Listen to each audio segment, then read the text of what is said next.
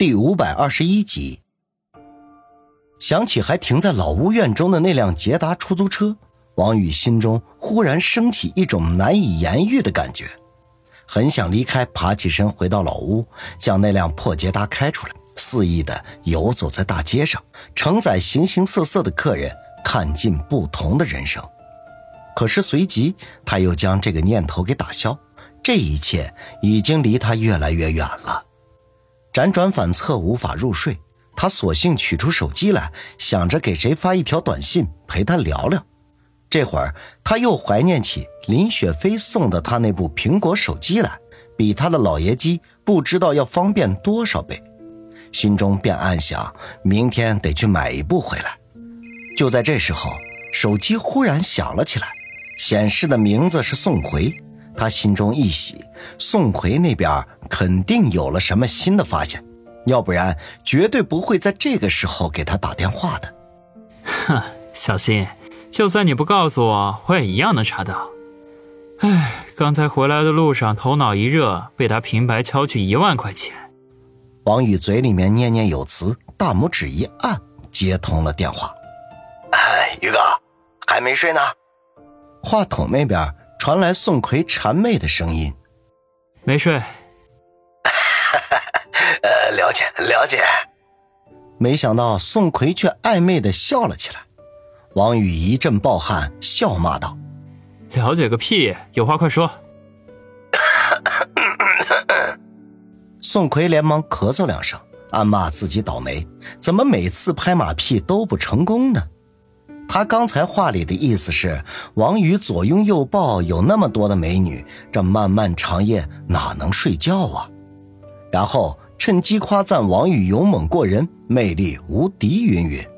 结果王宇一句话就把他后面绵绵不绝的赞美之词扼杀在摇篮中，那不郁闷就怪了。好在他习以为常，立刻调整心情，一本正经的说道：“那个于哥。”我派去跟踪的那个兄弟有了新的发现。说，王宇沉声说道：“那个人虽然在老城区落脚，可是他经常去的地方却是南城区的一个叫老船长的音乐烤吧。那个烤吧的老板也是道上的人物，叫郭春平。那以前实力不大，只有一条街的地盘，最近却忽然窜起，把附近的一些小混混全都收了。”渐渐形成了一股势力，宋奎说道。王宇皱下眉，朝阳会土崩瓦解，正是春城市大小势力趁机崛起的好机会，这是很正常的现象。那个人如果就是方心口中对他始乱终弃的人，和道上的人混在一起也不稀奇，因为他原本就是个小混混，只是此人从外而来。又与一个刚刚兴起的势力来往从密，那就不禁令人深思了。不过这些都不是王宇想要考虑的，他只想查明此人的来历，以及为何对方心被屡次敲诈。如果他手中真正的掌握着方心的什么把柄，说不得只得让此人从世上消失了。一念及此，他便沉声说道。不用理会这些，告诉你的人查明此人的姓名、身份和来历，以及他和方心的关系。另外，把他的照片给我拍几张，要尽量的清晰一些。我还得确认另外一件事情。听到王宇说的如此严肃，宋奎心中一凛，忙不迭地说：“哎，好，最晚明天下午，我会把那人的照片亲自给你送过去。以至于他的其他资料，呃，恐怕还得需要一段时间。”越快越好，明白。两人通话完毕，王宇暗暗吐了口气，自嘲的一笑，自语说道：“王宇啊，你现在想到把一个人从世上抹除掉，怎么连一点罪恶感都没有了呢？”次日天亮，王宇便早早的起来下楼去买早餐。现在不同以前，他自然不舍得让父母早起做饭。等他回来的时候，却发现陈兰芳正在厨房里做饭。不仅摇头苦笑，看来父母早就养成的习惯是很难改变的。陈兰芳见他买了早餐，不禁又是一顿唠叨，劝他应该节俭一些。虽然现在有钱，可也不能大手大脚的。王宇只得唯唯诺诺的陪笑应付。结果王鑫不知道什么时候从房间里跑了出来，向他挤眉弄眼，幸灾乐祸。王宇心头一暖，暗道家的感觉真好。可惜他已经走上了一条与原来完全不同的人生道路，这样平静安详的日子，只怕是会越来越少了。吃过早饭，王宇开车送王鑫上学，兄妹一路无话，到了学校门口。碰巧遇见于雨溪，只见他眼眶发黑，精神不振，显然是昨晚没有睡好觉。王宇本来是想要关心一下，可是于雨欣目光躲闪，叫了一声“小雨哥，早晨好”，就拉着王鑫跑掉了。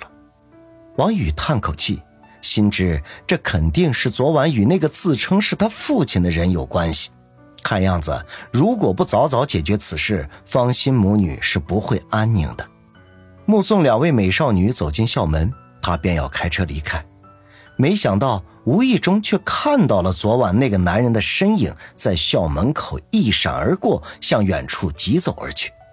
王宇一愣，打算开车跟过去看个究竟，没想到偏偏在这个时候，孙威的电话不期而至。无奈之下，他只得先接电话，错过了追踪那个人的机会。宇哥。何梅小姐要的东西我都搞到了，什么时候送过去啊？孙威那边声音十分的疲惫，看样子何梅需要的那些材料和工具的确让他十分的挠头。王宇想了一下，孙威，劳烦你跑一趟，把东西送到 B 市去，一会儿我把何梅的电话号码发给你。孙威有些意外，不过还是爽快的点头答应了下来。王宇收线，将昨天与何梅的通话号码发给了孙威，然后吐了口气：只要何梅炼制出毒针来，他就更加不用担心了。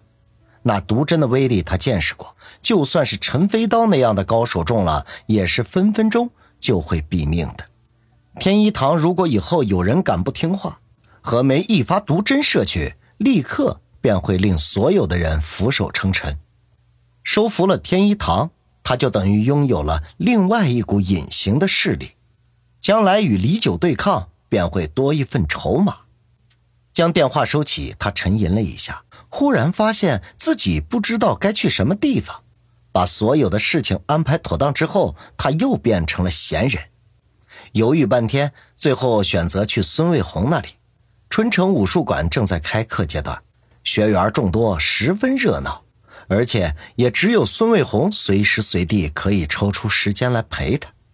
一念及此，他便调转车头，直奔春城武术馆。下午三点左右，宋奎亲自开车赶来，将一叠照片交到了王宇的手中，同时附加了一句：“已经查明那个人的姓名。原来那人姓于，名航，现在三十六岁，来自江南苏城。”至于其他的资料尚未掌握，王宇趁着宋奎说这番话的时候，粗略了翻看了一下照片，果然和自称是于雨溪父亲的人是同一个人，再加上他也姓于，看样子他就是方心口中的那个人了。王宇深吸了一口气，将照片收起，思考了一下，说道：“宋胖子，让你的人继续盯梢和调查，不要漏掉任何的细节，还有。”注意不要打草惊蛇。宋奎点头说道：“明白。”停顿了一下，犹豫的说道：“呃，那个于哥，那欣姐那边的人需要撤掉吗？”“撤吧。”“好，我立刻打电话通知他们。”宋奎松了口气。方心是王宇的女人，还是不要过于影响他的生意为妙。打发走宋奎。王宇背着手在孙卫红的办公室里来回踱起步子来，他现在有些犹豫，到底是直接去质问方心，还是从余杭身上下手？前者显然是要容易和直接一些，只要方心说出他的隐衷，余杭再去欺负他们，王宇就可以名正言顺地收拾余杭。不过这样一来，肯定会令方心十分的难堪。尤其是这还关系到她少女时期时候的一些事情。